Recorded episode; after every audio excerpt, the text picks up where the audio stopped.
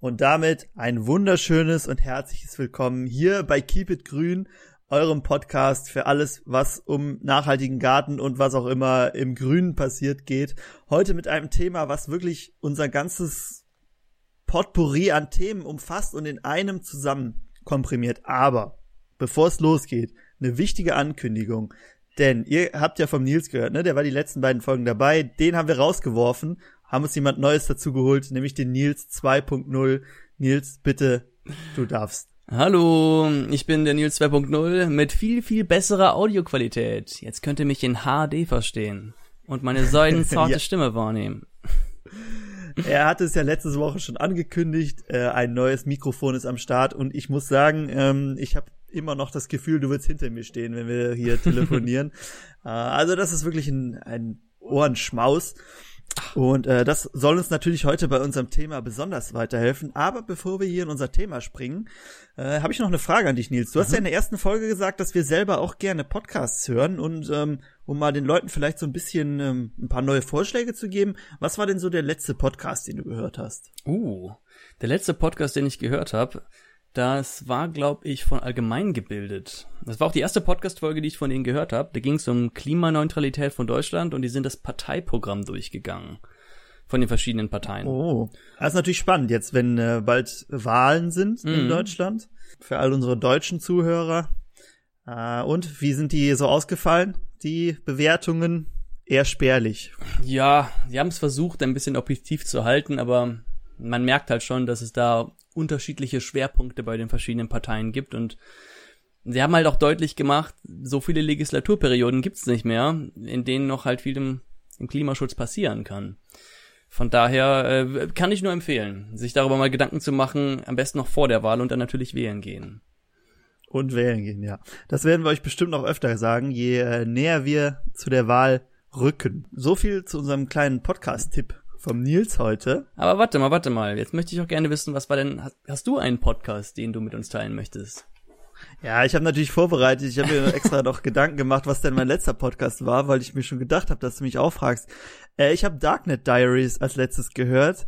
Äh, hat überhaupt nichts mit unserem Thema zu tun. Da erzählt ein ähm, IT-gebildeter Mensch immer so Geschichten aus. Es geht nicht immer nur ums Darknet, aber halt um alles, was mit so Computern und irgendwelchen ähm, Verbrechen oder äh, Hacking-Angriffen und so zu tun. Das ist sehr spannend, sehr zu empfehlen, äh, hat aber überhaupt nichts mit äh, Natur und was auch immer zu tun. Äh, aber ein sehr guter Podcast. Gibt ja noch andere spannende Themen. Eben, ne? Es ist nicht so, dass wir uns nur damit beschäftigen. Ich zumindest. Dann war es das jetzt genug von unseren Podcast-Empfehlungen. Ähm, kommen wir mal zu unserem Thema heute. Und das ist ein Thema, auf das ich mich sehr gefreut habe, muss ich sagen. Äh, es steckt sogar in unserem Namen drin.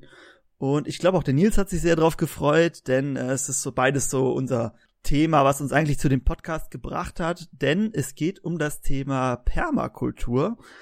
Ich glaube, es ist inzwischen, wenn wir das vor zehn Jahren gesagt hätten, werden wahrscheinlich die wenigsten wissen, worum es geht ich denke, inzwischen ist es ein bisschen mehr in der Gesellschaft angekommen, aber es wird sicherlich noch Leute geben, die nicht wissen, was damit gemeint ist oder das Wort mal gehört haben, aber nicht wissen, was es ist. Nils, kannst du mal ganz einfach und kurz versuchen zu erklären, worum es bei einer Permakultur geht? Einer Permakultur. Also im Grunde geht es um eine, meistens geht es da um eine alternative Art äh, der Landnutzung. Man versucht da natürliche Kreisläufe in der Natur zu erkennen und die mit abzubilden. Also man versucht die Natur zu imitieren. Und dann muss man dadurch deswegen möglichst wenig äh, Input geben. In, also man muss möglichst wenig ähm, äh, düngen, möglichst wenig Unkraut jäten und so weiter. Einfach möglichst wenig eingreifen da, ne? Ich, ich stelle es mir einfach, man baut quasi die Natur raus, aber zieht dann trotzdem den Überfluss an Ernte, zieht man für sich dann daraus, dass man auch noch was davon hat. Genau so. Also ja, ja, man muss halt gucken, man orientiert sich, also so war das immer meine Philosophie, man schaut sich ein natürliches System an. In unseren Breiten ist es ja meistens ein Waldsystem, also wenn man jetzt einfach ein Stück Land hat und man macht 500 Jahre nichts, dann wird ja wahrscheinlich wieder ein Wald stehen, äh, hier in Mitteleuropa. Und äh, dann guckt man sich an, was gibt's da alles für Büsche, für Bäume, wie, was für eine Interaktion haben die miteinander. Und dann versucht man, so wenig wie möglich daran zu ändern, dass man daraus dann noch ähm, Ernteerträge bekommt. Aber es ist schon so, dass man es schon, es ist, man lässt nicht einfach wachsen, was wächst, nein, sondern nein. man leitet es schon ein bisschen. Genau, natürlich, natürlich. Also es ist nur, man guckt sich ein natürliches System an, um sich daran zu orientieren. So, was funktioniert gut? Mhm. Ja, wo gibt es vielleicht auch Mikroklimazonen und so weiter? Auch ganz spannendes mhm. Feld. Also das mag jetzt am Anfang vielleicht ein bisschen abstrakt klingen, aber ich denke, wenn wir nachher so ein paar Beispiele mhm. bringen, kann man sich das Ganze viel besser vorstellen, weil es ja auch nicht so eine allgemeine Definition gibt, oder? Also das kann ja jeder so ein bisschen, ist ja nicht vorgeschrieben, wie was eine Permakultur ist. Oder wie sieht es aus? Nee, nee, nee. Also vielleicht gibt's das irgendwo festgeschrieben. Äh, laut Wikipedia hört sich ziemlich ähnlich an wie das, was ich gerade auch gesagt habe. Äh, aber es gibt zum Beispiel auch Sozi soziale Projekte, die auch als Permakulturprojekte gesehen werden. Hat da so eine relativ ganzheitliche Herangehensweise. Also in den, in den ersten Büchern, die darüber geschrieben wurde, wurden, da ging es auch um, um soziale Kommunen zum Beispiel, die dann sehr nachhaltig im, im Einklang miteinander leben. Du hast jetzt schon gesagt, ähm, in den ersten Büchern, also als äh, es ist schon so, dass diese Permakultur irgendwann erfunden wurde und da gab es offenbar schon Bücher. Kannst du mhm. ungefähr erzählen? Ich falls du es genau ja nicht weißt, ist nicht so schlimm, aber wann es ungefähr entstanden ist? Ah, ich, äh, das war irgendwann in den 70ern. Und zwar weiß ich das. Ja, 74, 75. 74, 75, genau. Bei dem Australier ähm, Bill Mollison und David Holmgren. Australien, ähm, also in Australien ist es entstanden. Ich habe gehört, äh, da hast du diesem Land, dem Kontinent schon einen Besuch abgestattet. Vielleicht hören wir da noch gleich ein paar spannende ähm, Geschichten aus erster Hand. Ähm, genau, also die beiden haben äh, das Ganze erfunden, ist irgendwie das falsche Wort, ne? Die haben, haben es sehr geprägt und sind, waren die ersten, die so die Idee in die Welt getragen haben. Äh, haben übrigens auch, vielleicht wusstest du es nicht, den alternativen Nobelpreis dafür bekommen. Oh, nee, wusste ich wirklich nicht. Ich weiß nicht mehr, dafür gibt's auch einen Namen, den habe ich aber vergessen. Ich glaube, es äh, so in der Allgemeine, das ist als alternativer Nobelpreis bekannt. Äh, und den haben sie dafür bekommen. Genau, die haben das halt sehr geprägt. Holmgren lebt auch noch. Mollison ist, glaube ich, gestorben. 2016. Ne? Am 24. September, hab's dem letzten sogar noch nachgeguckt. Und ich habe mal gehört, da gab's eine ganz coole Story zu seiner Farm, als du da warst. Was war da los?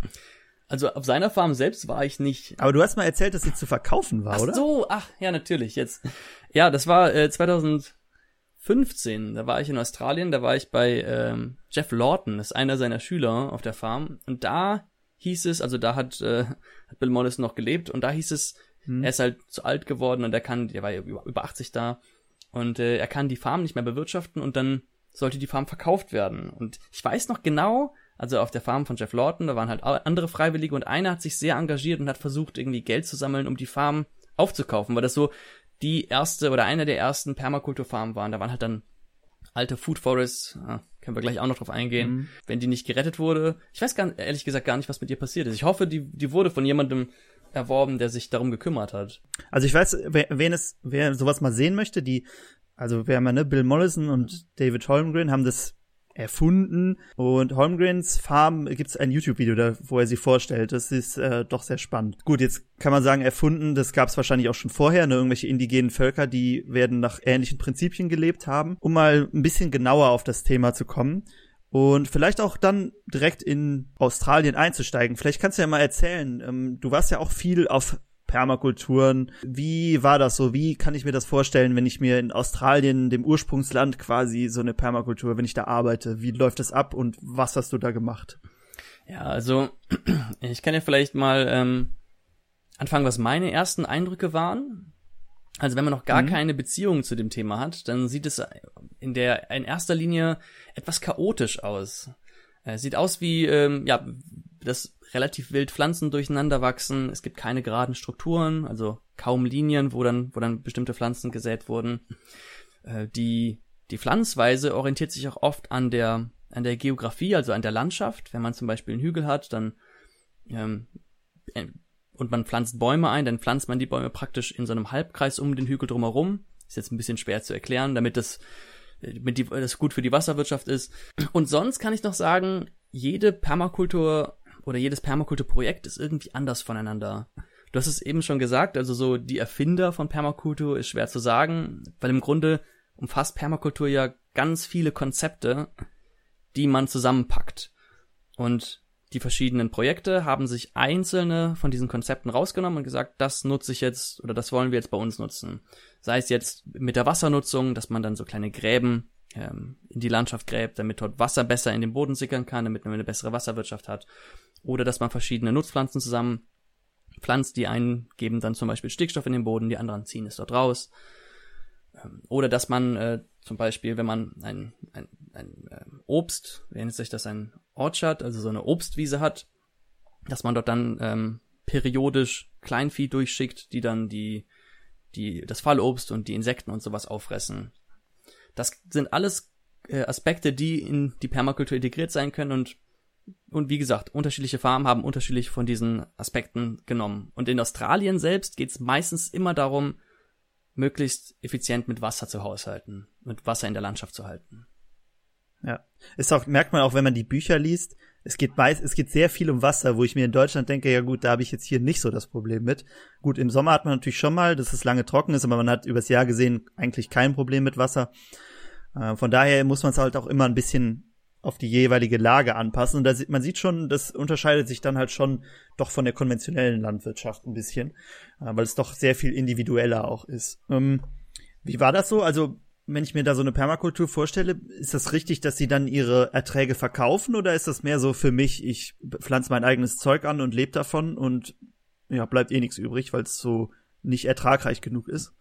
Er ist einer der Kritikpunkte, der öfters aufkommt und auch gar nicht mal un zu Unrecht. Also viele von den Farmen, das sind Permakultur ähm, Forschungsfarmen, also die experimentieren praktisch mit neuen Sachen herum und gucken, wie funktioniert das ähm, ein, ein neues Prinzip, was wir da mit reinnehmen in dieser Region, in der wir uns gerade befinden. Ähm, kleines Beispiel, wie funktioniert das mit den mit den mit den ähm, nennt sich das denn Swales, diese Gräben, die man gezogen hat, um das Wasser in die Erde zu bringen. Wie funktioniert das, wenn wir dahinter eine bestimmte Art von Bäumen pflanzen, die noch zusätzlich Stickstoff mit reinbringen? Äh, wie funktioniert das mit Hochbeeten oder mit Mulchen? Und da kommt halt nicht viel Produktion bei raus. Und diese Farmen, die halten sich auch oft dadurch, dass halt viele Freiwillige dahin kommen, die lernen dann die Prinzipien, lernen, wie man das alles macht. Äh, und das hatte ich auch bei meinem Reisen etwas vermisst, dass man so eine richtige produzierende Farm hat. Es soll auch welche geben, ich habe gehört in den USA, also damals habe ich gehört, dass es in den USA wo welche gibt, die dann auch im großen Stil Walnüsse zum Beispiel anbauen. Es ist halt deutlich, zumindest am Anfang, deutlich arbeitsintensiver, weil du das ganze System erstmal aufbauen musst. Du musst dann mit großen Maschinen oder noch aufwendiger per Hand die Erde planieren, Gräben ausheben und die ganze Landschaft ganz kleinlich individuell gestalten. Und in der großen Landwirtschaft hast du ja einfach einen Mähdrescher, den du dann in einer Stunde über über, über einen Hektar oder sowas schicken kannst. Ja. Man muss auch sagen, wenn man viele, die sich für so Permakultur interessieren und das selber machen, die haben wahrscheinlich auch nicht das Ziel, das konventionell zu nutzen und da Geld, viel Geld mitzumachen, sondern wirklich diesen Lebensstil, irgendwie selbst Subsistenzwirtschaft. Wenn das für mich reicht, dann reicht mir das.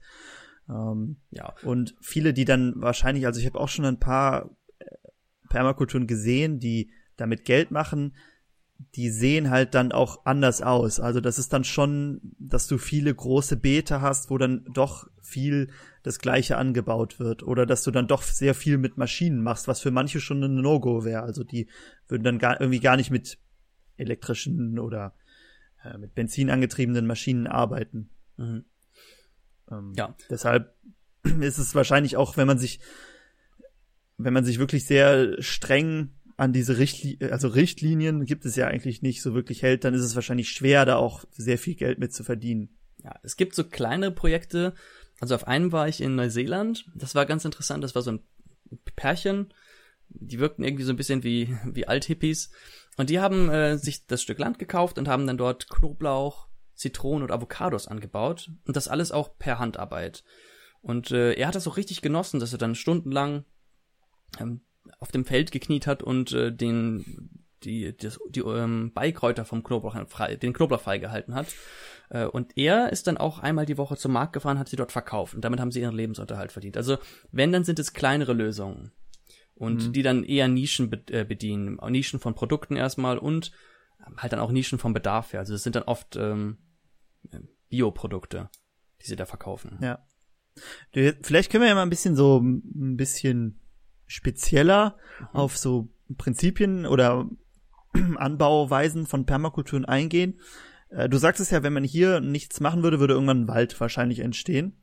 Mhm. Ähm, also würde ich wahrscheinlich auch mit so einem Food Forest hast du, ich weiß gar nicht, sagt man den Deutschen da irgendwie äh, Nahrungswald zu? Ich kenne Man sagt auch Food Forest, ne? Ja, ich glaube schon. Es gibt eine deutsche Übersetzung, aber ich weiß ja nicht mehr genau. Obstwald. Okay. Obstwald. Ja, auf jeden Fall. Ähm, wie wie könnte ich mir das denn vorstellen? Also wie wie sieht sowas aus und was ist da Permakultur Unterschied zu einem Apfelanbau hier auf einer Plantage?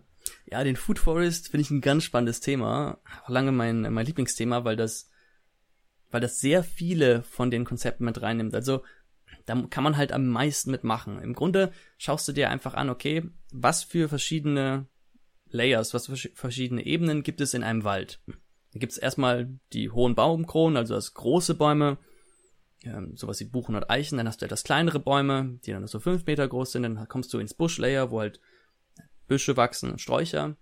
Dann gehst du noch weiter runter, hast du die Kräuterebene, wo so, die dann bis auf Kniehöhe wachsen. Und dann gehst du runter bis ins, ins Erdreich, wo du dann die Wurzelebenen hast. Und ähm, zu den verschiedenen Ebenen guckst du dir im Grunde an, wie kann ich einen Wald, also du gehst rein wie ein, wie ein Designer und überlegst dir, was für Pflanzen möchte ich dort mit reinnehmen? Was für große Bäume, was für kleinere Bäume, was für Büsche, Sträucher, Gräser und was ich in den, in den Boden mit reinnehmen möchte. Und ähm, was man normalerweise erreichen möchte, man möchte zum Beispiel ähm, Nährstoffe im, also es gibt Pflanzen, die brauchen viel Stickstoff zum Beispiel und es gibt Pflanzen, die, die geben, die geben Stickstoff in den Boden ab. Äh, ich glaube, das sind Hülsenfrüchte, die den abgeben. Und dann guckt man zum Beispiel, dass man Pflanzen, die halt viel brauchen, in die Nähe äh, pflanzt von Pflanzen, die halt Stickstoff in den Boden bringen. Oder dass man ein paar Pflanzen mit reinbringt, die vielleicht bestimmte Blüten haben, damit sie gute Insekten an, anlocken. Und ähm, dann schaut man natürlich auch, wie die Pflanzen untereinander zurechtkommen das hat man vielleicht schon mal gesehen. Es gibt so, so kleine ähm, so Tabellen, wo man sehen kann, was man gut zusammenpflanzen kann. Also kann man eine Tomate jetzt neben eine Erdbeere pflanzen oder lieber neben eine Gurke, so ungefähr. Und dann designst du das alles durch, überlegst dir das alles und dann pflanzt du das alles aus. Also du pflanzt die Bäume ein, die, dann wachsen, lässt du die halt wachsen für ein paar Jahre, schneidest ab und zu mal bestimmte Äste ab, damit da noch ein bisschen Licht durchkommt, um dann, ähm, damit die Sträucher auch wachsen können. Und du hast dann so kleine ähm, Symbiosen zwischen den verschiedenen Sachen. Also eine ganz einfache Symbiose, die hat der Bill Mollison mal in seinem Audiokurs erzählt, war, dass es in, ähm, in Kiefernwäldern, glaube ich, oder waren das Fichtenwäldern? ja. Ja, es ist ein Running Gag. Ich habe ähm, bei den beiden verwechsel ich mich immer. Jedenfalls eine von diesen Nadelhölzern wenn man da eine Monokultur hat, hat man im Grunde die, all, die anderen Layers, die anderen Ebenen, sind im Grunde frei. Und dann kann man gucken, jetzt im ganz einfachen System, ob man sich eine Komplementärpflanze dazu nimmt. Zum Beispiel könnte man Blaubeeren darunter pflanzen. So, und das, das heißt, also dadurch, dass du Blaubeeren unter, den, unter dem Nadelgehölz pflanzt, hast du ja nicht weniger Bäume, die dort wachsen, aber noch zusätzlich einen Ertrag von etwas anderem. Und genau diese Symbiosen, ähm, die, diese sich ergänzenden Systeme, die, davon kann man möglichst viele in einen kleinen Raum packen. Und im Grund, und jetzt haben wir gerade gesagt, mit den, mit den Blaubeeren, das wäre die, das untere Layer und dann die, äh, die Nadelhölzer wären halt dann das große Layer und da kann man halt noch, ist noch viel Platz, was noch dazwischen kann. Und somit versucht man im Grunde einen Wald zu kreieren, der sich dann auch auf die eigenen Bedürfnisse und das, die Klimazone, in der man sich befindet, anpasst. Ganz kurz vielleicht, als äh, Agrarwissenschaftler muss ich sagen, dass die äh, Leguminosen oder Hülsenfrüchte nicht selber den Stickstoff abgeben, sondern die Bakterien, die sie anlocken, geben den Stickstoff ab. Sehr gut. Ich habe das ähm, natürlich, ich wusste das, aber ich habe es natürlich gesagt, um zu gucken, ob du du das gut, ansprichst. Gut, Test bestanden. ähm, nee, aber also mega spannend. Man man merkt schon, es ist sehr, ist gar nicht so einfach, eine Permakultur richtig aufzubauen. Äh, da sieht man mal, eigentlich versucht man ja nur das zu machen, was die Natur von alleine macht. Äh, aber es ist gar nicht so einfach. Vor allem ist es ja nicht so, dass es, man sagen kann, okay, in Deutschland wäre es überall gleich. Du musst es ja wirklich auf den Standort, wo du gerade bist, speziell ähm, mhm. anpassen. Äh, du hast ja das, find, also du hast ja diese ähm, Layer angesprochen, den Food Forest. Äh, da würde ich jetzt zum Beispiel dann, könnte ich da Holz rausnehmen als ich will ja auch als als Betreiber irgendeinen Ertrag haben. Ich hätte Holz, Blaubeeren und unten noch irgendwas anderes, was ich. Nee, da fehlt äh, die mittlere Ebene, hat noch gefehlt. Genau, also man kann ja doch Obstbäume sowas mit reinbringen. Mhm. Dann Kräuter vielleicht noch mit reinbringen. Und ich. Ja, aber ich finde halt, ja. Mhm. Ähm, wollte nur noch ganz kurz halt sagen, halt auch, in, äh, in Neuseeland habe ich das einmal ganz schön gesehen. Da war ich auf einer, einer Farm und die haben mir erklärt, die haben zum Beispiel in ihren Food Forest, die sind natürlich nicht komplett so, wie ich das jetzt da dargelegt habe, die pflanzen dann immer nur einzelne Sachen da rein. Und die haben mir gesagt, die haben, ähm, ich weiß nicht mehr viele, drei oder vier Eichen damit reingepflanzt, weil die schon gedacht haben, okay, die haben wir jetzt zu der Größe reingepflanzt, weil unsere Kinder, wenn die in diesem Alter sind, werden, können die diese Eichen fällen, um damit ähm, ein neues Haus zu bauen. Und das fand ich sehr weitsichtig.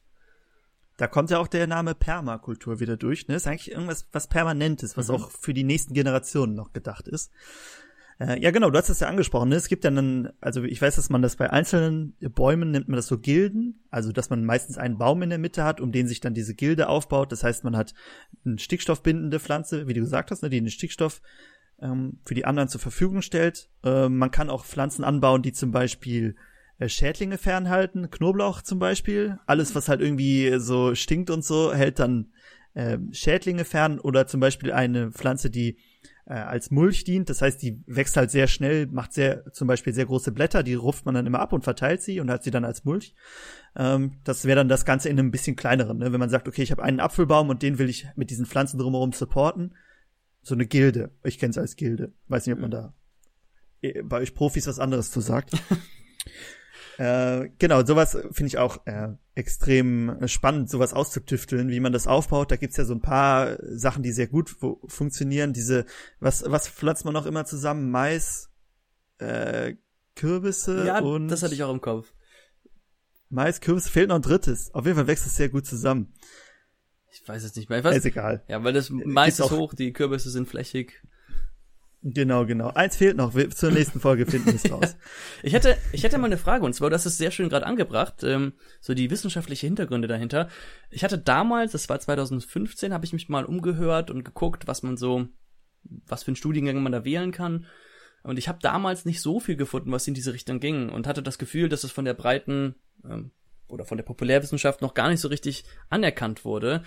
Auch zum Beispiel ähm, das Prinzip Food Forest, habe ich eben erzählt, Damals habe ich mich nämlich auch informiert, ob man das machen könnte hier in Deutschland und da gibt's auch rechtliche Probleme, weil du in einen Wald, also in ein offizielles Waldgebiet, keine Obstbäume pflanzen darfst, weil das ist dann als äh, als Orchard halt gemarkt mhm. und so eine so eine Kennzeichnung. In Deutschland gibt's alles Regeln und die macht das halt das, äh, etwas schwieriger. Jetzt aber meine Frage an dich: Wie ist denn hat Permakultur schon einen Einzug in die Wissenschaft erlangt? Ja, also auf jeden Fall. Es ist halt, also ich kann es halt Wissenschaft, ich kann ja nicht für die Wissenschaft sprechen, mhm. ich kann es aus meiner Sicht, ne? Äh, Agrarwissenschaften ist, glaube ich, noch, wenn du das studiert hättest, ist, glaube ich, das, wo man am nächsten dran wäre, wahrscheinlich. Ähm, es ist aber so, dass viele von meinen Professoren sich auch mit dem Thema beschäftigen, das aber mehr so aus Interesse machen, weil es sie persönlich interessiert und weniger, weil es ein Forschungsgebiet ist. Oder vielleicht nur, weil es für manche, wie du ja gesagt hast, ne, so Forschungen, Forschungsstudien äh, wurden da gerne gemacht. Aber es wird, glaube ich, schon gesehen, dass es nicht Zukunft hat, dass das dieses Zukunftsmodell Landwirtschaft ist. Deshalb ist es schwer, da wahrscheinlich Geld dafür zu bekommen.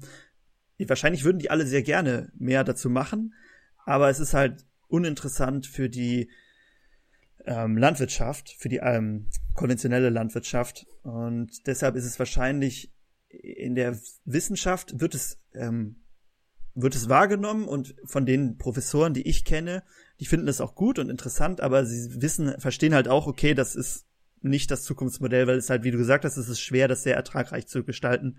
Und wenn man sieht, dass ein Landwirt in Deutschland, glaube ich, 130 Menschen ernährt, und überleg mal, du betreibst eine Permakultur alleine und musst damit 130 Menschen ernähren, sehe ich nicht, wie es funktionieren kann. Hm. Ähm, vor allem, wenn man jetzt überlegt, dass mehr, immer mehr Menschen oder dass die Idee ist, dass weniger Tiere gehalten werden und es mehr über die Pflanzen laufen soll, weniger importiert werden soll, wird das Ganze natürlich noch schwieriger. Hm. Ähm, aber ich muss sagen, in meinem Studiengang haben wir nichts dazu gemacht. Das ist dann mehr persönliches Interesse und ich habe mich dann informiert und bin auf die Leute zugegangen oder so und dann kommt man dann doch drauf. Es gibt aber doch, es gibt auch Studien zu. Also so ist es nicht, das ist gar nicht, aber dann halt nur Studien, um irgendwas, was in der konventionellen Landwirtschaft nicht passiert, genauer zu beleuchten. Mhm. Ähm, ich hätte aber noch eine Frage an dich. Wir haben jetzt immer viel über Pflanzen geredet. Wie ist es denn mit Tieren? Äh, Gibt es auch Tiere in äh, Permakulturen oder sind die da fein raus? Doch, doch. Also ähm, in den typischen Konzepten sind auch Tiere mit involviert. Sind halt so ein sehr kritischer Bestandteil, weil sie ja zum einen Dünger produzieren, den man nutzen kann, und zum anderen unerwünschte Beikräuter äh, vernichten oder Flächen kurz halten, die man kurz halten möchte. Oder halt auch Schädlinge, ähm, Schädlingspopulationen unter Kontrolle halten. Ich hatte es eben zum Beispiel. Hast du da, also ja, wolltest gerade so ein Beispiel sagen? Genau, und zwar, das hatten die ganz schön auf äh, in Australien bei dieser Saituna Farm, die von Jeff Lawton. Die hatten so einen zwölf Felder ähm, Kreislauf. Also sie hatten zwölf kleine Felder direkt nebeneinander und jede Woche haben die Felder sind die Felder rotiert. Das heißt praktisch im, im ersten, in der ersten Woche wurde in ein Feld wurde neues, äh, wurde das neues Gemüse oder was auch immer man gepflanzt hat, wurde dort eingepflanzt. Dann ist es, glaube ich, zehn Wochen lang ähm, konnte es dort wachsen. Dann wurde es abgeerntet in einer Woche und in der nächsten Woche sind äh, wurden Hühner, wurden ein kleines, äh, so ein kleiner Zaun dort aufgebaut und konnten, wurden Hühner dort reingeschickt und die Hühner haben alles, was noch von den Pflanzen übrig war, alle Käfer, die dort waren, alle Samenkörner, die da irgendwie runtergefallen sind, haben alles gefressen, alles durchgeschaut und umgedreht und dabei auch gedüngt. Und in der Woche danach äh, wurde, glaube ich, noch Kompost aufgebracht und der Woche danach wurde wieder neu gepflanzt. Und die Pflanzen, die dort eingepflanzt wurden, die wurde halt darauf geachtet, dass sie einen zehn, also innerhalb von zehn Wochen bereit sind. Da wurden halt auch nicht nur Pflanzen gepflanzt, die man brauchte, weil man sie gegessen hat, sondern auch Pflanzen, die dann, ähm, was du eben auch gesagt hast, die dann große Blätter produziert haben, ähm, einen großen Pflanzkörper hatten, den man dann mit untermischen konnte wieder in den Boden, damit er fruchtbar bleibt. Und so kann man mhm. Tiere mit involvieren, integrieren in ein Permakultursystem. Es geht ja auch viel im System, sagst du schon, es geht ja auch viel um Kreisläufe, ne, dass man mhm. immer Kreisläufe drin hat. Tier frisst irgendwas, die Ausscheidungen nimmst du dann wieder als Dünger für was, was wächst und dann ein Teil davon frisst das Tier wieder und es geht immer so im Kreis. Ähm, genau, was ich auch ähm, spannend fand, es gibt ja so viele, es gibt ja zu allem irgendwelche Tricks und Aufbauten oder so in Permakulturen. Habe ich auch schon gesehen, da wurden halt, ähm, das war halt so ein Hühner, die waren aber in einem, auch genau wie du gesagt hast, in so einem Käfig, dass sie halt nicht, Hühner laufen halt sehr gerne weg und werden gerne von anderen Tieren gefressen, deshalb war alles eingezäunt, aber man hatte oben drüber also oben war auch so ein Gitter drüber, aber da wuchsen, an diesem Gitter wuchsen äh, Trauben. Das heißt, die Trauben, die äh, zu früh runtergefallen sind oder so, sind in das Hühnergehege gefallen. Und dann konnte das Huhn die, diese äh, Trauben fressen. Klasse. Äh, weil man sie, die hätte man ja eh nicht aufgesammelt. Ähm, und so gehen sie nicht, gehen sie nicht verloren. Also verloren gehen sie ja eh nicht, aber hatten die Hühner direkt wieder was zu fressen. Klasse. Und ich meine, die Alternative wäre, sie wären dann auf dem Boden gelegen, hätten angefangen zu gammeln, dann hätten sich vielleicht irgendwelche Fruchtfliegen dort eingenistet und dann hätte man sich eine, ja. eine Schädlingspopulation da dran gezüchtet. Genau, das ist ja auch sowas, ne, in der Permakultur, dass man irgendwie versucht, äh, das, es gibt ja eigentlich keinen Abfall da, sondern mhm. man versucht aus allem, was irgendwie eigentlich Abfall wäre oder übrig bleibt, versucht man ja auch wieder irgendeinen äh, Nutzen zu ziehen. Ähm, ist natürlich schwer, wenn man jetzt in der modernen Gesellschaft sehr viel Kunststoff hat, weil es ist, glaube ich, schwer aus äh, Plastik äh, viel Sinnvolles zu machen. Mhm. Äh, aber da gibt's ja auch die äh, verrücktesten, verrücktesten Ideen. Fällt dir zufällig was ein oder? Ähm? Aus Plastik. Nein, nein, nicht aus Plastik, einfach wo, wo irgendein, äh, was man eigentlich als Abfallstoff ansieht, wo das in der Permakultur wiederverwendet wurde. Gut, so ganz offensichtlich fällt mir jetzt gerade ein, ähm, was auf diesen Farmen hatten die öfters äh, Komposttoiletten. Also da, mhm. ne, wo man dann mhm. sein Geschäft verrichtet hat, hat man dann ein paar Sägespäne nachgeworfen, dann war da Strom mit beigemischt worden und äh, in einer war das ganz interessant, die haben dann auch so einen Kreislauf gehabt, wo dann, ich glaube, alle zwei Wochen wurden diese Container von den Toiletten ausgeleert und die wurden in so eine Badewanne gefüllt und dort wurden dann Kompostwürmer mit beigegeben die dann auch immer, dann wurde es schön feucht gehalten, aber nicht zu feucht. Und dann hat es auch so und so viele Wochen da gestanden, bis die Kompostwürmer da praktisch durch sind. Da haben die dann noch andere Sachen mit beigemischt und am Ende hatte man halt fertigen Kompost, den man mit ausbringen konnte wieder. Ähm, ohne dass man sich da, ohne dass man da Gefahr läuft, sich irgendwie ähm, zu erkranken. Ja, ja. Also, also da gibt's ja wirklich, äh, wirklich sehr interessante Tipps und wir haben ja auch schon, man merkt schon, man muss eigentlich sehr viel über Natur und Pflanzen und Boden wissen, um diese ganzen Systeme nicht nur zu verstehen, sondern sie auch nutzen zu können. Ne? Wenn ich nicht weiß, wie ein System funktioniert, dann kann ich es nicht nutzen. Jetzt gibt es ja, wenn man das lernen will, äh, du hast ja schon gesagt, studieren ist schwer. Ähm, in Deutschland sowieso. In Deutschland ist, glaube ich, Permakultur sowieso noch nicht so ein Thema. Ich weiß, in Österreich, Schweiz ist es, glaube ich, mehr. Mhm. Deutschland irgendwie noch nicht so ein Ding und wie du gesagt hast, USA, Australien äh, natürlich noch mehr. Äh, jetzt gibt es aber natürlich sehr, ich weiß nicht, vielleicht hat das jemand schon mal gehört, der sich ein bisschen damit auskennt, ähm, so Permakulturkurse. Du hast ja den schon Bill Mollison schon angesprochen, ist wahrscheinlich der bekannteste. Inzwischen gibt's davon aber ja unglaublich viele, auch online durch Corona. Was hältst du von diesen Kursen? Ähm, kannst du da was zu sagen? Hast du mhm. selber schon mal vorgehabt, einen zu machen? Die sind ja zum Teil auch sehr teuer. Ja, das hatte mich ja auch abgehalten. Also ich habe mit vielen Leuten gearbeitet, die diese Kurse gemacht haben oder dann in diesem Moment gemacht haben.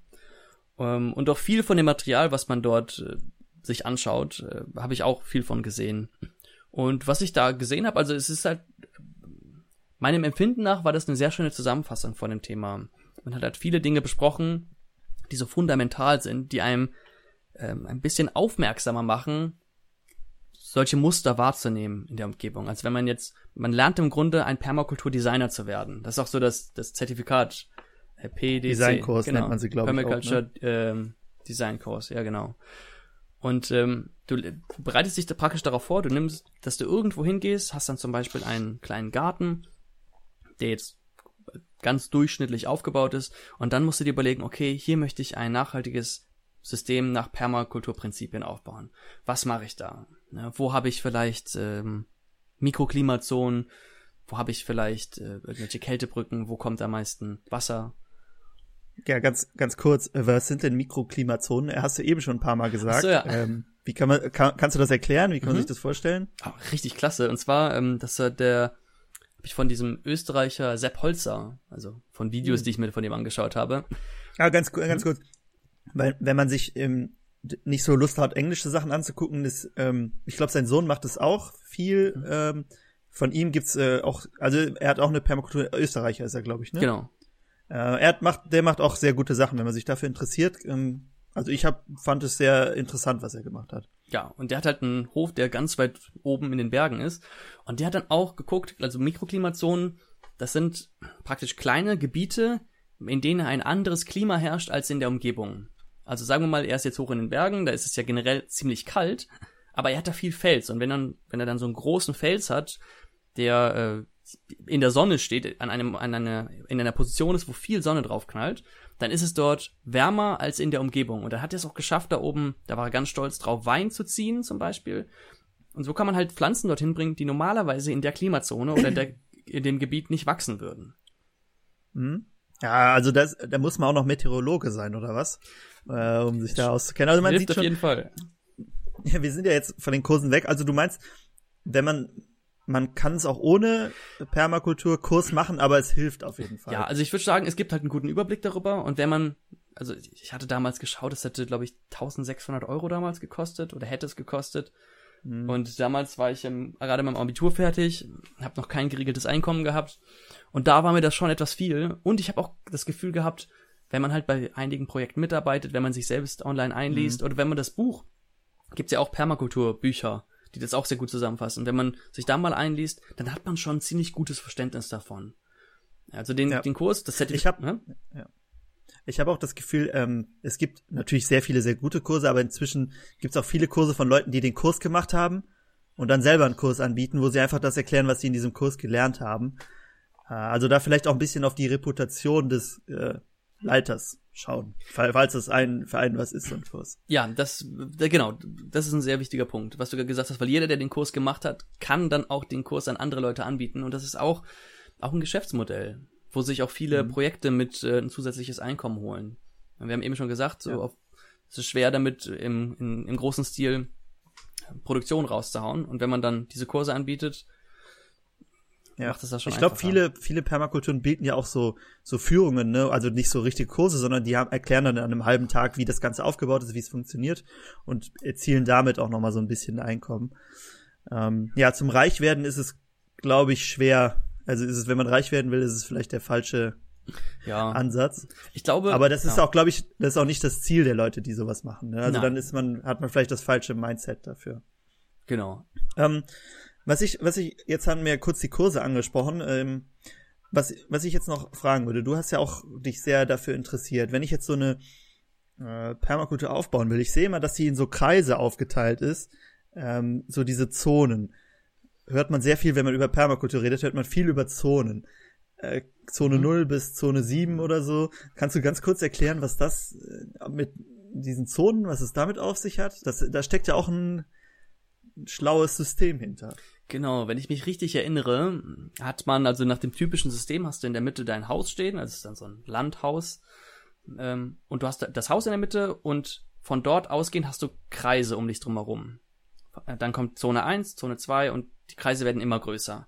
Und ganz nah am Haus, das ist Zone 1, da hast du einen sehr kurzen Weg vom Haus zur Zone 1. Da kannst du sehr intensiv äh, arbeiten. Du kannst sehr viel, sehr viel Arbeitszeit dort reinstecken.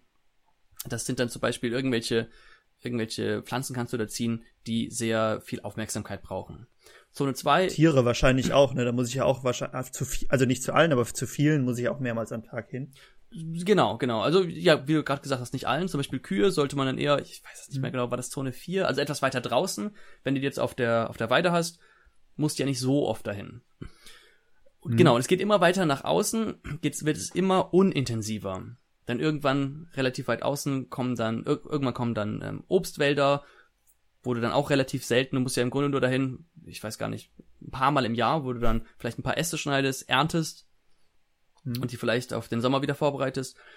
Und ganz weit außen im letzten Kreis, das ist ganz wichtig, hat man einen, einen Abschnitt, ich wird wahrscheinlich dann sieben sein, wo man keinen Eingriff drauf hat. Also wo man praktisch die Natur ihren Lauf lässt, wo man ein natürliches System sich entwickeln lässt.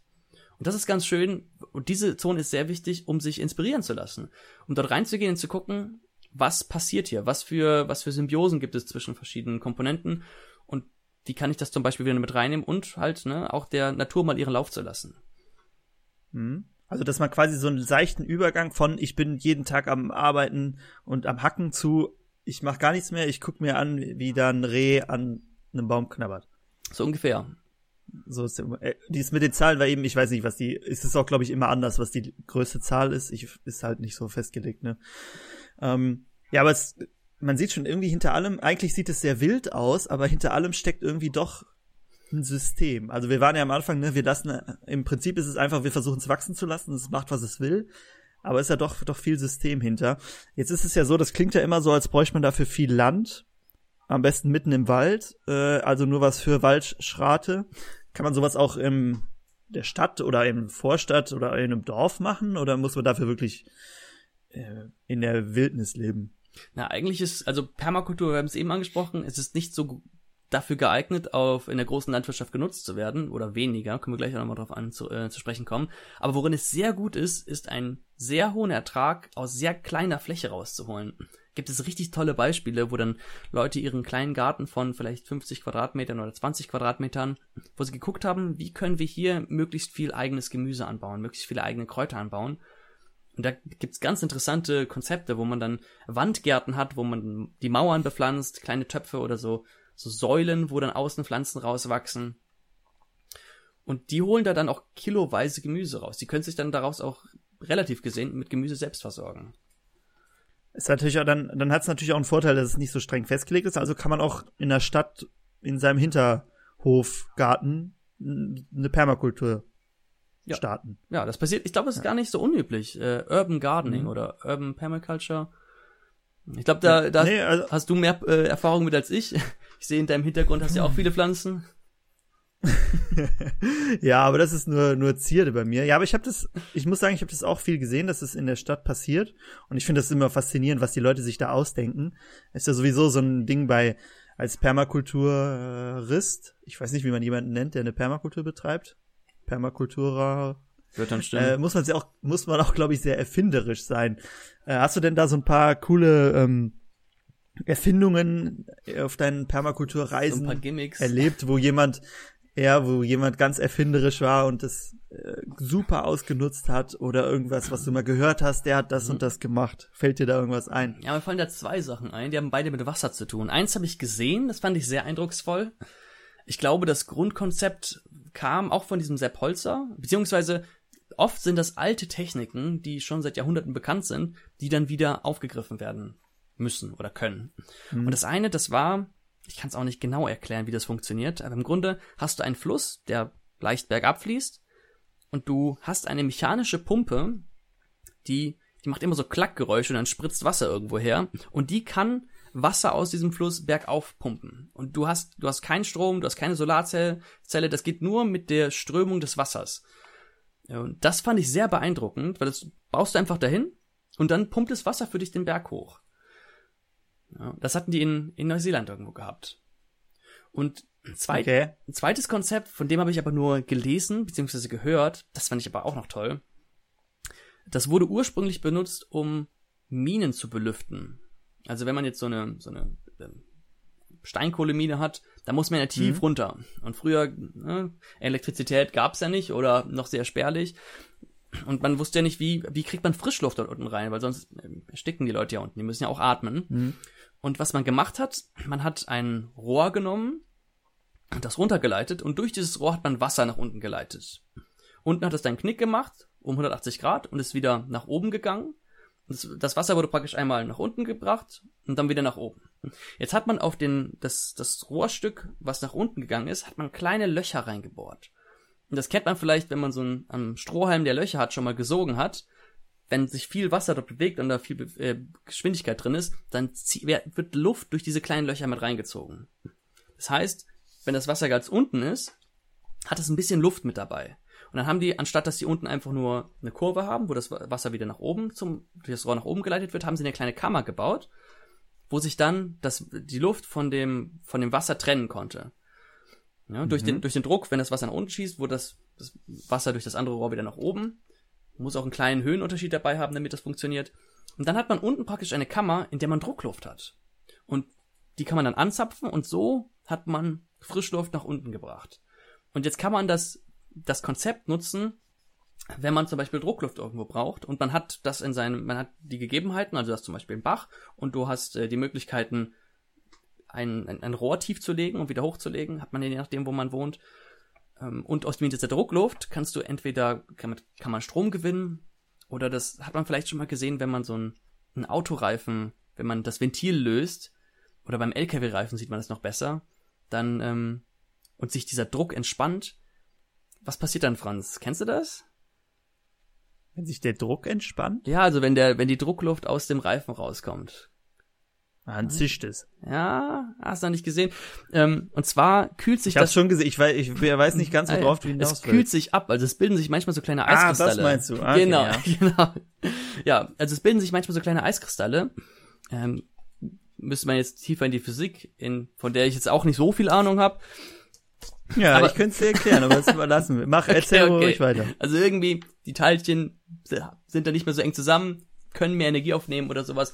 Und dann ziehen sie praktisch Energie aus, die, aus der Umgebungsluft oder sowas ähnliches. Jedenfalls, da wo der Druck entlassen wird, da kühlt es ab.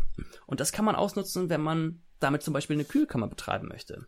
Und das war so Konzepte, dieses Prinzip ist schon seit Jahrhunderten bekannt. Also mir nicht bekannt, aber der Menschheit bekannt. Und sowas kann man versuchen mit in diesem, in einem Permakulturkonzept mit reinzubringen, um halt möglichst nachhaltig, äh, wie jetzt gesagt, eine Kühlkammer zum Beispiel zu betreiben. Wie, wie, super spannend. Wie ist es denn, du hast jetzt ähm, äh, viel so, wenn man keine Elektrizität hat, ist es denn so, dass auf Permakulturen die Leute generell auch so, hast ja viel von so Neu-Hippies, Alt-Hippies erzählt, ist es denn so, dass die auch auf Elektrizität verzichten oder nutzt man da trotzdem, ist man trotzdem als Netz angebunden und misst auch nicht die Vorteile der modernen Gesellschaft? Ja, das kommt ganz auf die Menschen an. Also es gibt ja Menschen, die gehen nach dem Prinzip Back to the Roots. Die wollen dann eine möglichst technologiefreie Nutzung vom, des Landes und Permakultur greift ja auf, auf existierende Symbiosen zurück. Das ist halt relativ naturbelassen. Und die fokussieren sich dann auf genau diese Konzepte. Die haben dann keine schweren Maschinen. Die haben dann, wenn sie Strom haben, haben sie eine kleine Solarplatte oben drauf auf dem Dach, womit sie sich ihr Handy laden können, um in Kontakt zu bleiben. Aber es gibt natürlich auch welche, die stark in Kontakt bleiben, die dann auch neue Lösungen nutzen ähm, oder was sich oder oder halt Technik nutzen, die sie dann in die in die Permakultur mit rein integrieren. Was mir noch vom Sepp Holzer einfällt, davon war ich auch ganz fasziniert. Der hat über, der hatte Teiche wo er Fische drin gezüchtet hat und über diesen Teichen hat er kleine Schnüre gespannt und an diesen Schnüren hatte er kleine Solarlampen dran. Die haben sich über Tag, haben sie sich aufgeladen und nachts haben die dann geleuchtet. Und wenn man nachts auf eine Laterne guckt, kennt man das vielleicht, dann schwirren dann ganz viele kleine Insekten rum oder Motten oder sowas. Und diese kleinen Solarlichter waren dann, ich weiß nicht, 10, vielleicht 20 Zentimeter vom Wasser entfernt und die Fische konnten diese Insekten dann wegschnappen. Das heißt, er hat seine Fische dann dadurch gefüttert, dass er kleine Lampen über den, über den Teichen angebracht hat. So könnte man zum Beispiel Technik also man, nutzen. Ja. Aber man sieht wieder, es ist nicht so fest, festgelegt. Und es, wie du ja gesagt hast, ne, es ist auch immer so ein bisschen Auslegungssache. Aber ich denke, die meisten fangen jetzt nicht an, irgendwie äh, Kohlebriketts zu kaufen und in ihren Öfen zu verbrennen. Nein. Äh, sondern man versucht dann auch, auch bei solchen Sachen halt nachhaltig zu sein. Ne? Wie du gesagt hast, irgendwie entweder eigenes Solaranlage auf dem Dach oder ein Windrad oder sowas. Aber ich denke, äh, viele sind auch nicht so diese Waldschräte, die dann gar nichts mit der Außenwelt zu tun haben wollen. Denn es ist ja auch so ein bisschen, es hat ja nicht nur was mit äh, Landwirtschaft zu tun, sondern es ist ja auch oft so ein, ähm, so ein bisschen so ein soziales Ding. Also, dass man, äh, dass Permakultur nicht nur heißt, dass ich äh, Pflanzen dauerhaft anbringe, sondern dass ich auch mit in die Gemeinschaft mich integriere. Oft sind das ja auch so wie so kleine Kommunen gedacht, zumindest von vielen, äh, wo ich dann mit anderen Menschen zusammenlebe und das mache. Hast du sowas auch gesehen oder waren das immer einzelne, du hast jetzt von ein paar schon erzählt, einzelne Leute, die das gemacht haben? Ja, es gab's mal so, mal so. Es gibt auch einzelne Projekte, auf denen ich war, wo dann, die dann öffentliche Projekte waren. Da haben dann alle, also da haben dann verschiedene Leute drin gewohnt, so, so ein bisschen wie, ja, wie eine Kommune, die dann zusammen an einem großen Projekt arbeiten, wo dann auch viele Helfer hinkommen. Oder hat man jetzt auch öfters gehört, äh, soziale Landwirtschaft ist ja auch so ein Konzept, wo jeder Arbeitszeit mit reinbringt und dann kriegt er von den Erträgen raus. Ich glaube, das wird auch bekannter, jedenfalls höre ich das jetzt immer öfters in Deutschland. Das sind ja auch Konzepte, die, in die man in der Permakultur wiederfinden kann. Hm, ich habe auch ähm, meine Teil meiner Bachelorarbeit, ja, oder meine Bachelorarbeit geht auch um Permakultur und ähm, da ist es so, dass sie äh, so Langzeitarbeitslose da versuchen wieder in den Arbeitsmarkt zu integrieren. Das heißt, äh, Langzeitarbeitslose fangen dann da an, du hast ja sehr viel Handarbeit zu tun, da hast du ja auch schon erzählt. Und da geht's halt auch nicht drum, großen Ertrag zu erzielen, sondern halt, dass die Leute nochmal wieder, man muss ja so ein bisschen an so einen Arbeitsablauf wieder dran gewöhnt werden, äh, früh aufstehen, arbeiten, äh, und da machen die das da und da wird dieser soziale Gedanke so so ein bisschen reingebracht. Ist jetzt nicht eine, also man kann ja, also perfekte Permakultur gibt es ja nicht. Ähm, das ist dann schon eher ein bisschen, okay, die nutzen dann da auch Maschinen oder sowas. Ähm, aber äh, auch da dieser soziale Aspekt irgendwie versucht mit reinzubringen. Klasse Konzept auf jeden Fall. Denke ich auch, hätte ich auch, äh, habe ich mir auch gedacht. Also dafür hätte ich da auch gerne mitgemacht. Ähm, ein, ein äh, Teil von Permakultur, den haben wir noch nicht besprochen. Dabei ist eins unserer Steckenpferde Pflanzenkohle. Ist auch, kommt, kommt auch, es kommt nicht aus der Permakultur, aber es wird da auch, auch oft angewendet, oder? Also ich habe es da auch gesehen. Oder wie war es in Australien? Hast du es da auch mal? Ich habe, ich meine mich zu erinnern, dass du erzählt hast, dass du es da nie gesehen hast, aber so im Nachhinein. ja, also ich habe es mal gehört, dass man Pflanzenkohle nutzen kann dafür, aber ich habe selbst auch wenig dort selbst gesehen. Und äh, mhm. äh, für einige Leute ist das, für mich anfangs war das auch, hä, warum, ne, Kohle, man, man verbrennt was, das ist doch Feuer, Feuer ist doch, hat doch nichts mit natürlichen Systemen zu tun. Ja, und mhm. der Gedanke, warum kompostiert man das nicht einfach? Ähm, deswegen hatte ich da auch, also relativ wenig gesehen, relativ wenig Projekte gesehen, ähm, oder kein Projekt, wo die das direkt genutzt haben. Aber genau, also man kann das natürlich auch dort mit nutzen, weil es ja die, also es ist ja so ein, so ein Ermöglicher der dem System praktisch Möglichkeiten gibt, besser Nährstoffe zueinander abzutauschen oder Wasser zu halten, was ja auch Ziele von der Permakultur sind. Ja, und es schließt ja auch diesen Kreislauf, ne? Also wir bauen irgendwie einen Baum an, wir sagen, jetzt bleiben wir mal dem Beispiel eben, wo wir so einen Fichtenwald haben oder Kiefernwald, wir waren uns nicht ganz sicher.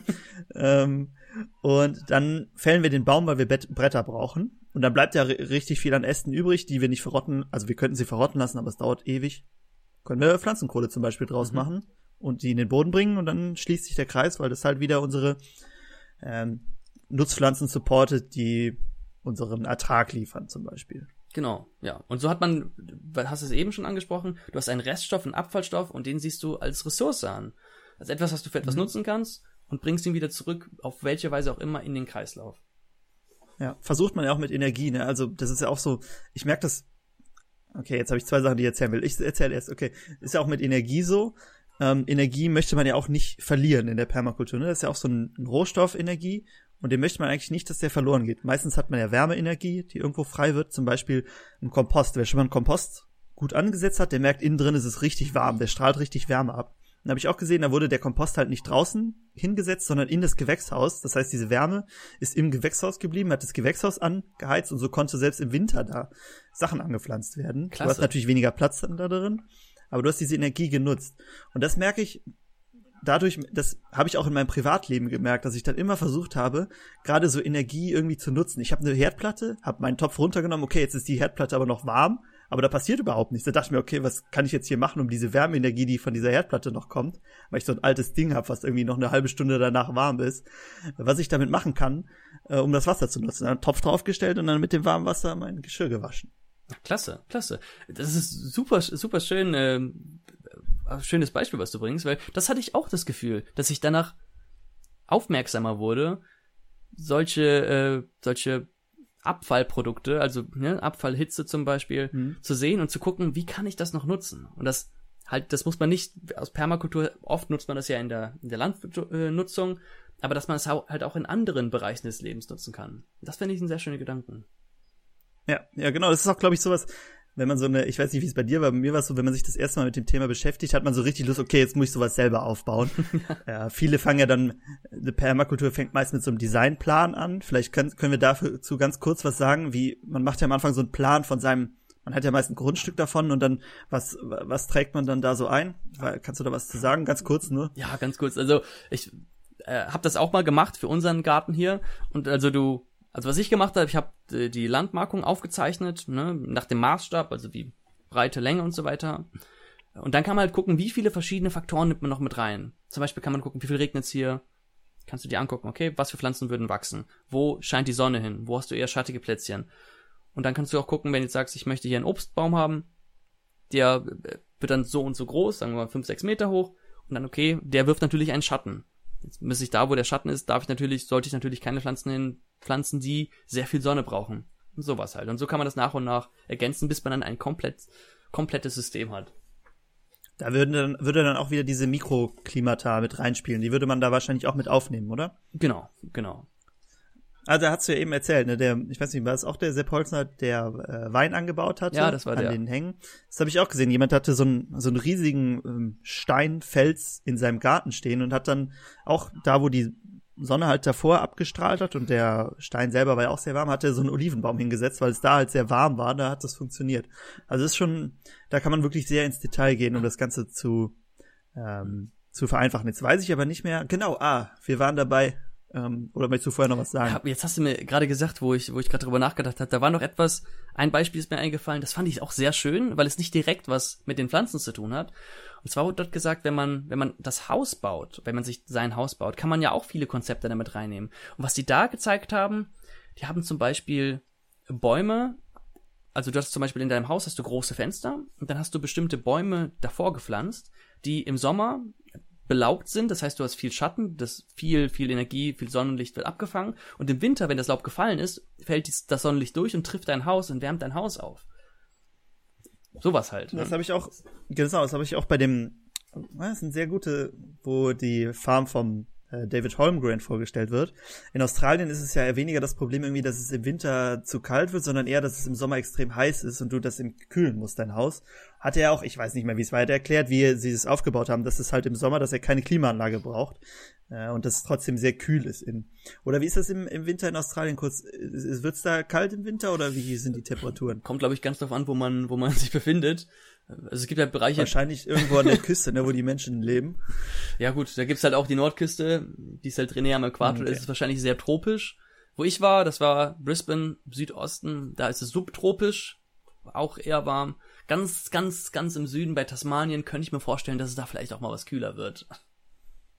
Ah, okay, also auf Tasmanien vielleicht doch noch im Winter ein bisschen heizen.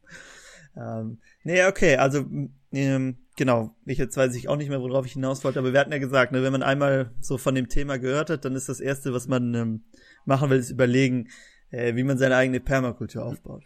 Jetzt habe ich ja ganz viele Beispiele genannt, was, äh, was mir daran gefällt. Jetzt würde ich mal gerne von dir hören. Hast du irgendwelche Konzepte, irgendwas, was, was so dein Herz gestohlen hat, was du sehr gerne magst aus diesem, von dem Permakultursystem? Ja, jetzt hast du schon ganz viele gesagt, ne? Und äh, hast mir natürlich auch ganz viele schon weggenommen. Ich muss sagen, dass ich dieses äh, Prinzip hatte ich ja eben schon mal angesprochen mit diesen Gilden, ne? Dass du mhm. quasi ein, du hast einen Baum, ein, äh, meist fängt man mit einem Apfelbaum an, das ist so das typische Beispiel. Mhm. Du hast einen Apfelbaum und du willst ihn halt möglichst gut supporten. Der soll gute Früchte liefern und keine Schädlinge abbekommen. Das heißt, du pflanzt Pflanzen drumherum, die so Supporterpflanzen sind, äh, die nicht unbedingt für dich positiv sind, weil sie dir eine Ernte bringen, sondern die diesem Baum helfen, besser zu wachsen. Das heißt, du baust irgendwie äh, eine Leguminose drumherum, die halt Stickstoff äh, äh, ja.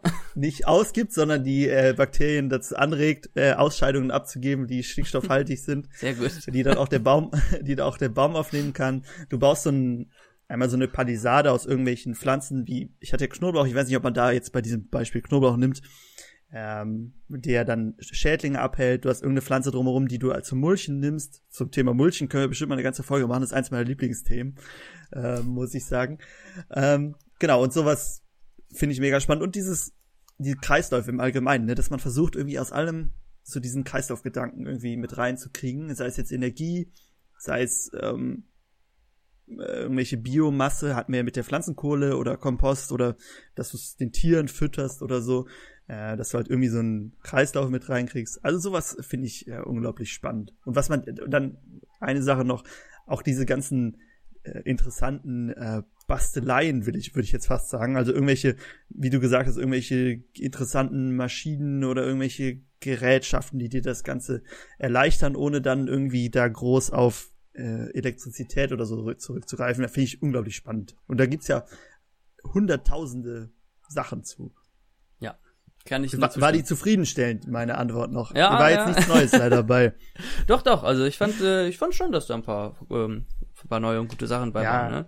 Ja, also ich, ich äh, finde es ganz spannend. Jetzt ist ja natürlich das, hört sich das alles für mich zumindest sehr gut an, was wir so erzählt haben. Also da habe ich schon wieder richtig Lust, da irgendwie was zu, zu machen. ähm, jetzt ist es aber so, wir haben es schon so ein bisschen äh, durchklingen lassen. Meinst du denn, das ist so ein Konzept, wenn jetzt jeder seine Permakultur anbaut oder wir alle Landwirtschaft in Permakultur umbauen, ist das so ein Konzept für die Zukunft, wo wir sagen, okay, das ist die Alternative, die uns in Zukunft ernähren wird? Ich glaube. Schwere Frage, muss ich zugeben. aber also ich glaube, das wird, wie du schon gesagt hast, es gibt halt keine perfekte Permakultur. Ähm, ich glaube, dass die Lösung oder eine der Lösungen für die Landwirtschaft der Zukunft sein könnte, dass man mehr und mehr Konzepte von der Permakultur versucht mit reinzunehmen. Du versuchst halt im Grunde ressourcenintensiver oder effizienter zu sein. Dass man nicht sagt, okay, ich fokussiere mich total auf den Anbau von Mais oder auf Milchviehhaltung, sondern dass man sagt, okay, wie kann ich da noch andere Abfallstoffe, die ich habe und andere ungenutzte Ressourcen, die ich zur Verfügung habe, nutzen, um noch andere Erträge zu bekommen. Und was ganz Schönes, äh, was ich mal gesehen habe, war, dass ähm, das ja in bestimmten Gebieten der Welt hast du riesige Monokulturen, wo du dann kilometerweit halt ein ähm, Weizenfeld oder sowas hast. Dann sieht man immer, die, kennt man bestimmt diese Aufnahmen, wo man dann neun Mähdrescher hat, die nebeneinander einfach über die Landschaft fahren. Und ähm, eher aus dem amerikanischen Raum. Genau, genau. Vor allem da, wo du halt viel, viel Fläche hast. Mhm. Und ähm, das, äh, was ein, was ich gelernt habe, war, dass wenn du eine große Fläche hast und lange Zeit hast du halt nur den denselben Anbau, du hast, du hast nur nur Maisanbau oder Weizenanbau, dass äh, der Boden halt kaum noch oder wenig Nährstoffe nur noch zugetragen bekommt. Und wenn du zum Beispiel einen Waldrand hast, gut, da kommen auch viele Samen und Unkräuter mit bei, aber dass du davon viele Nährstoffe, die vom Wald abgegeben werden, also sei es jetzt Laub oder Vögel, die im Wald leben, die dann äh, Nährstoffe in, in den Boden bringen, dass du halt in diesen Übergängen sehr fruchtbare Regionen hast. Da habe ich ein Konzept gesehen, ich glaube, wird das in Südamerika genutzt, so als Kompromiss ähm, gegen die Entwaldung, weil normalerweise immer wenn die neues Farmland brauchten, haben sie das entwaldet, dann haben sie es genutzt ein paar Jahre, dann wurde es unfruchtbar und dann sind sie weitergezogen.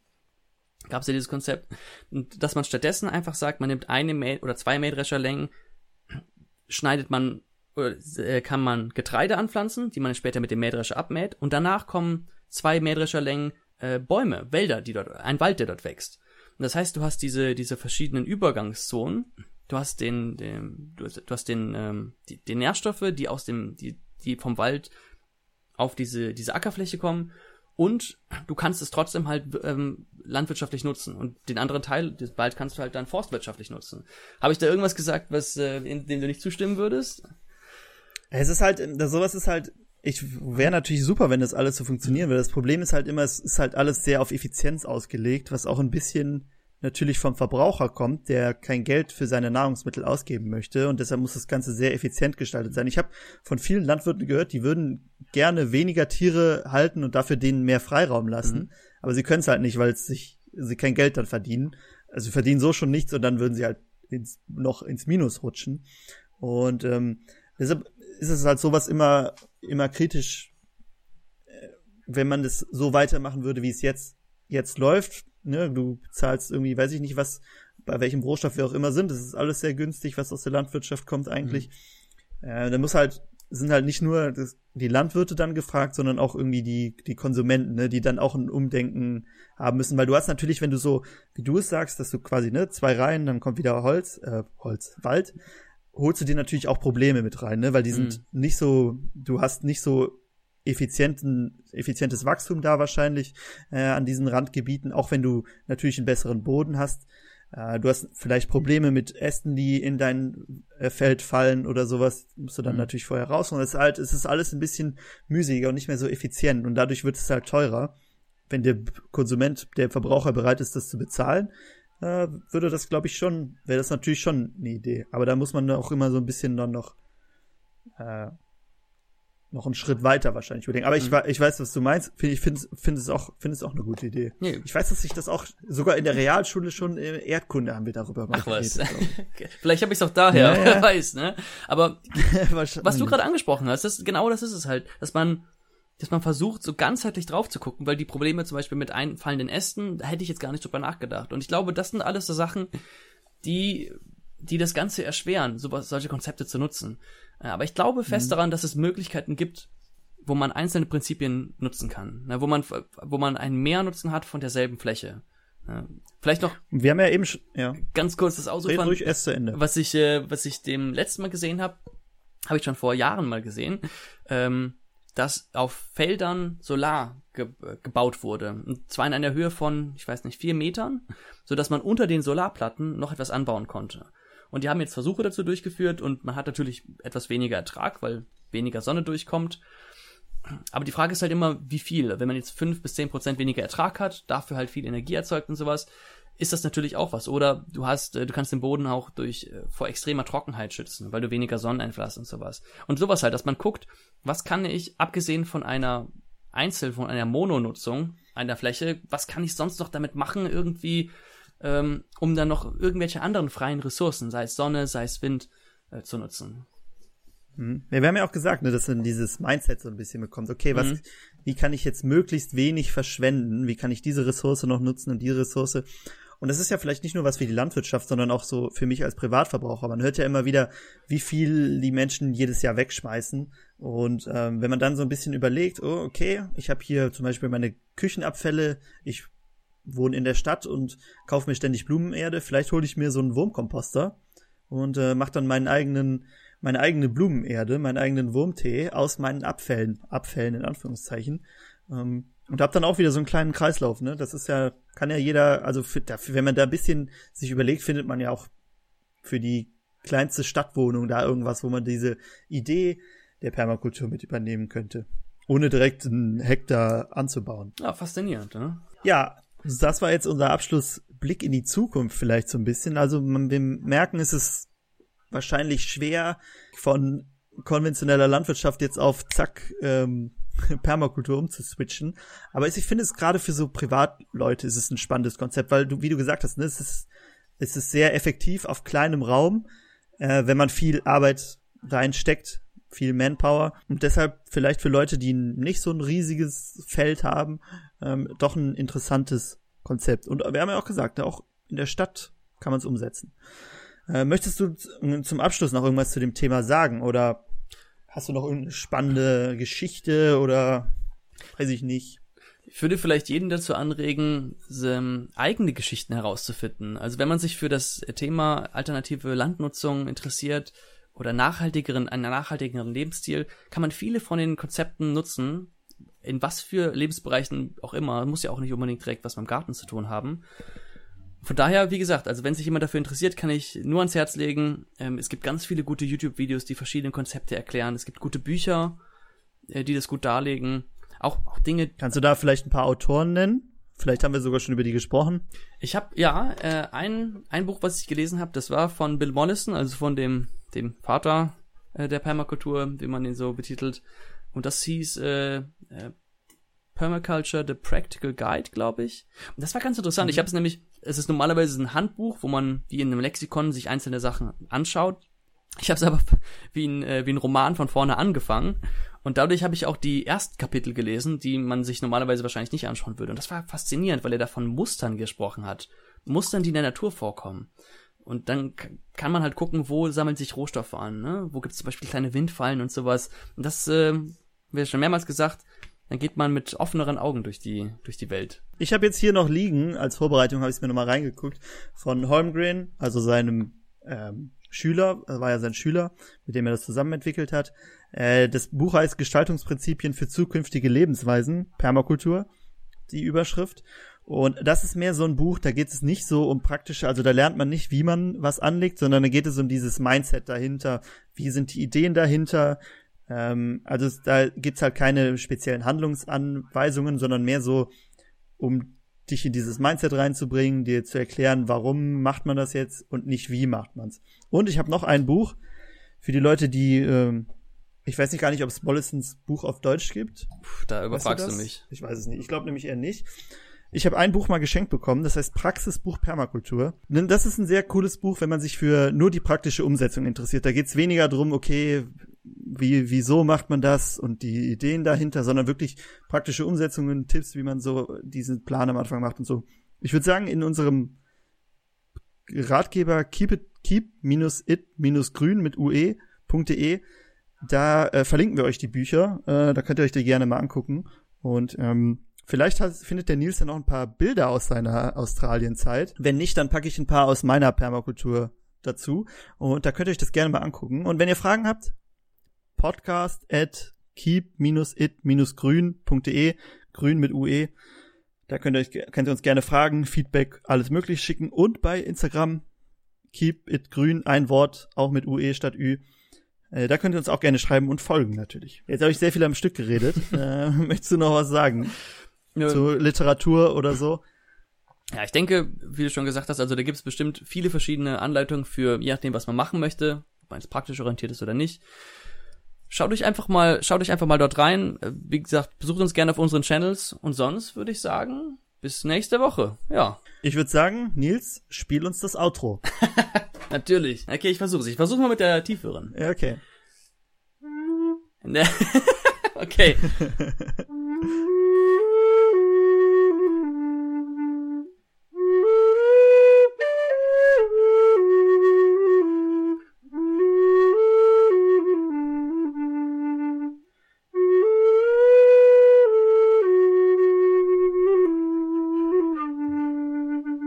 damit sind wir durch. Viel Erfolg. Bis zur nächsten Woche. Ciao.